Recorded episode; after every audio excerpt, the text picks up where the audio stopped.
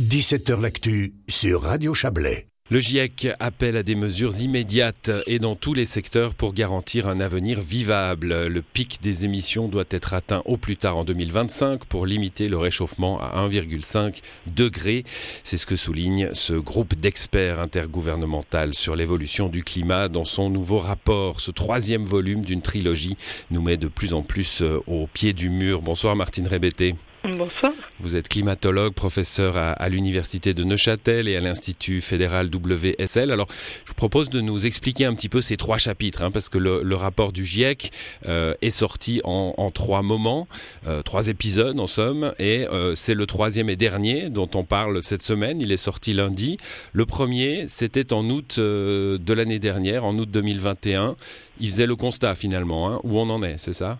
Voilà, le, premier groupe, c'est l'observation des changements, donc euh, comment le climat change et comment il va changer dans les prochaines euh, décennies. Donc c'est tous les sept ans approximativement, on, fait le point sur, euh, sur ces questions-là. Ensuite, fin du mois de février de cette année, cette fois-ci. Voilà, ça c'était la question de, l'adaptation au, changement climatique. Comment, comment est-ce que nos sociétés humaines peuvent, euh, peuvent s'adapter à, ces changements. Voilà, et puis euh, aussi les, impacts hein, euh, que le changement climatique a sur, sur la vie et les populations, les écosystèmes aussi pour aujourd'hui déjà et pour, et pour l'avenir. Et puis alors cette semaine, ce troisième rapport qui met cette date de 2025, hein, c'est assez fou, et il donne les méthodes finalement. Il dit voilà, si on veut, voilà ce qu'il faut faire. Oui, ça, ça devient de plus en plus concret. Euh, ce qui se passe en fait, c'est que on, a entendu des délais plus lointains dans, dans, les années récentes, mais en fait, euh, chaque année, le monde émet davantage de, de gaz à effet de serre qui s'accumulent dans l'atmosphère, et puis il y a un moment où c'est plein, où ce sera plein, plein au sens de on, va on va atteindre la limite qui nous amène à 1,5 degré d'augmentation. C'est ça ce pic dont on parle. Voilà. Et ce, ce moment en fait à chaque euh, à chaque euh, étape se, rapproche en fait. On, parlait de 2030 il y a quelques années.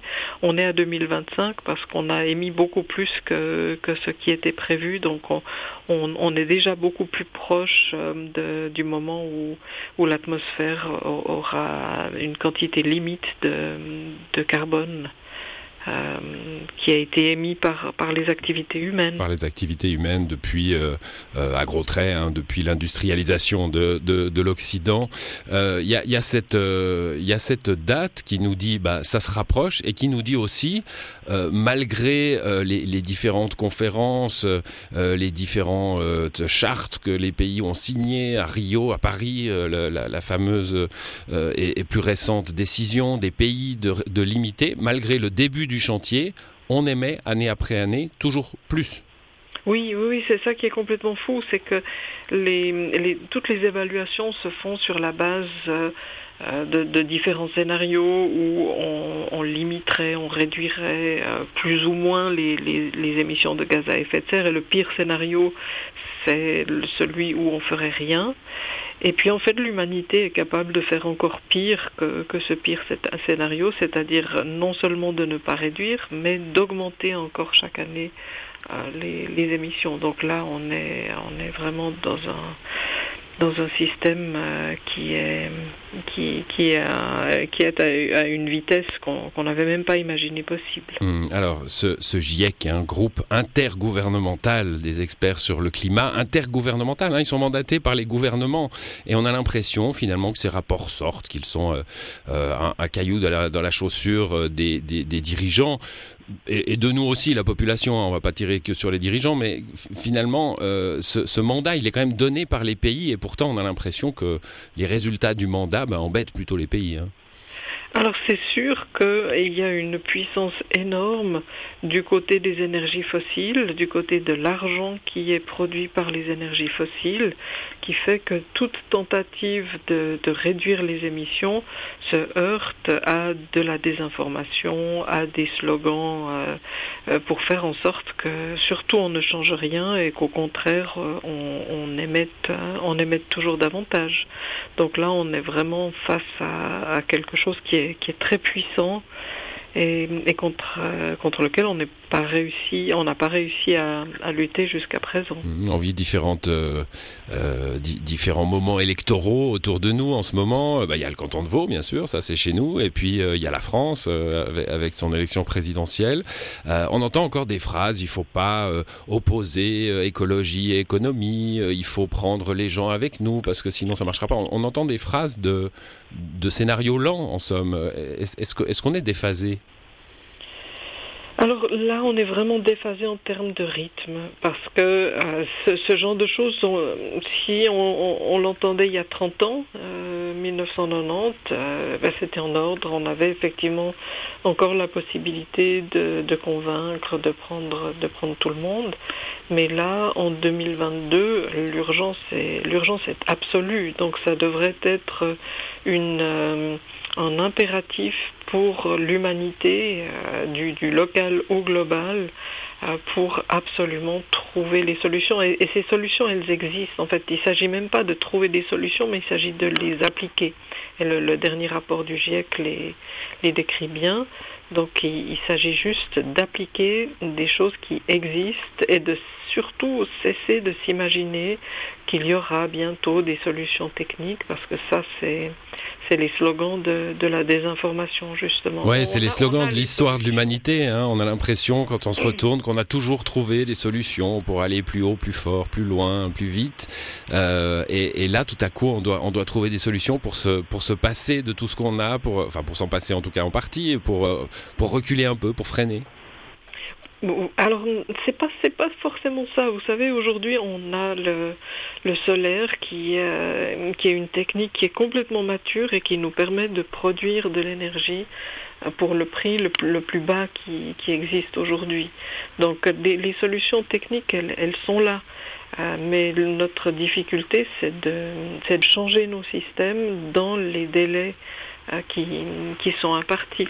C'est d'ailleurs pour ça qu'à l'université de, de, Neuchâtel, on lance maintenant un master pour former des gens dans les sciences sociales en relation avec les changements climatiques. Donc pour accompagner cette mmh. transition qu'on va faire forcément, mais qu'on va malheureusement faire trop lentement pour, euh, pour bien s'en sortir. Donc on, on, va devoir faire face à la fois euh, à cette transition euh, et puis aux conséquences euh, du changement climatique parce qu'elle survient trop tard. Ça permettra aussi d'accompagner les populations vers ces décisions, hein, parce qu'on a vu par exemple la loi CO2 refusée en Suisse bah, par des milieux plus éloignés des centres-villes, plus dépendants de la voiture. Oui, on, on, a, on a vraiment vu là à l'œuvre les milieux pétroliers par l'intermédiaire de, de gens qui les, qui les représentent, qui représentent leurs intérêts et qui ont, tromper en fait la, population sur les enjeux parce qu'on se rend bien compte que ne pas sortir de,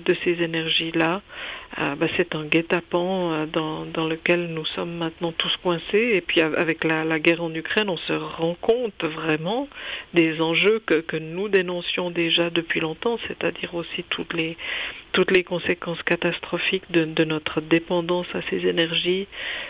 qui sont liées à, des pays où, euh, comme euh, inévitablement, elles engendrent des, troubles dans, la sécurité et dans, le respect des droits humains. Alors on a évoqué euh, l'énergie, évidemment, à travers le, renouvellement d'énergie, à travers le, solaire notamment, le renouvelable. vous avez parlé du pétrole à l'instant et des, fossiles. Il y a un autre dossier énorme, c'est le méthane. Hein. c'est la deuxième cause de réchauffement après, euh, après le CO2. Euh, et ça, c'est l'agriculture intensive. Euh, oui, principalement. C'est principalement l'agriculture intensive, mais c'est aussi, il s'agit de l'agriculture intensive du, du, et la consommation de bœuf et puis aussi euh, l'agriculture pour, euh, pour les rizières. En fait, le, méthane, c'est un, un, gaz qui se forme lorsque du, du carbone se trouve lié à, un milieu humide. Donc, euh, c'est effectivement ces deux, points agricoles qui émettent beaucoup, mais le pétrole et le charbon, la combustion du pétrole et du charbon émet aussi du méthane. Bon, si on devait euh, résumer finalement pour nous, hein, pour, euh, pour les, citoyennes et les citoyens, euh, consommer moins de viande, moins de bœuf, prendre moins l'avion, essayer de réfléchir avant, avant de, planifier un voyage en avion et pas aller chercher le pain à la boulangerie à 150 mètres en bagnole le dimanche matin? Voilà, alors il y, a, des solutions euh, individuelles qui sont évidentes, mais on n'y arrivera pas juste avec des solutions individuelles. Euh, L'important, c'est aussi de transformer nos sociétés de manière collective, parce que c'est bien sympa de vous dire d'aller à pied, euh, ça dépend des routes que vous allez devoir traverser, des, conditions dans lesquelles euh, vous allez devoir le faire, encore plus pour le vélo, qui est vraiment un moyen de transport formidable. Ça nécessite des infrastructures en termes de sécurité euh, qui, permettent d'enlever un grand nombre de, véhicules pour les transférer sur de la mobilité douce, avec aussi un gain en termes de, santé de la population, un gain de place, puisque nous en manquons beaucoup. Donc euh, cette, cette, transition énergétique, en fait, elle doit se faire euh, euh, sur des bases qui soient collectives. Pour, et, et, ça va nous permettre d'y gagner beaucoup en fait. Mmh. On verra que c'est un, un, défi et, et, et, un mieux vivre peut-être hein, plutôt qu'une qu qu reculade et, des privations. Merci infiniment Martine Brébété d'être passée dans cette émission pour, pour avoir votre, votre vision de ce rapport du GIEC. Bonne soirée à vous. Merci à vous, bonne soirée.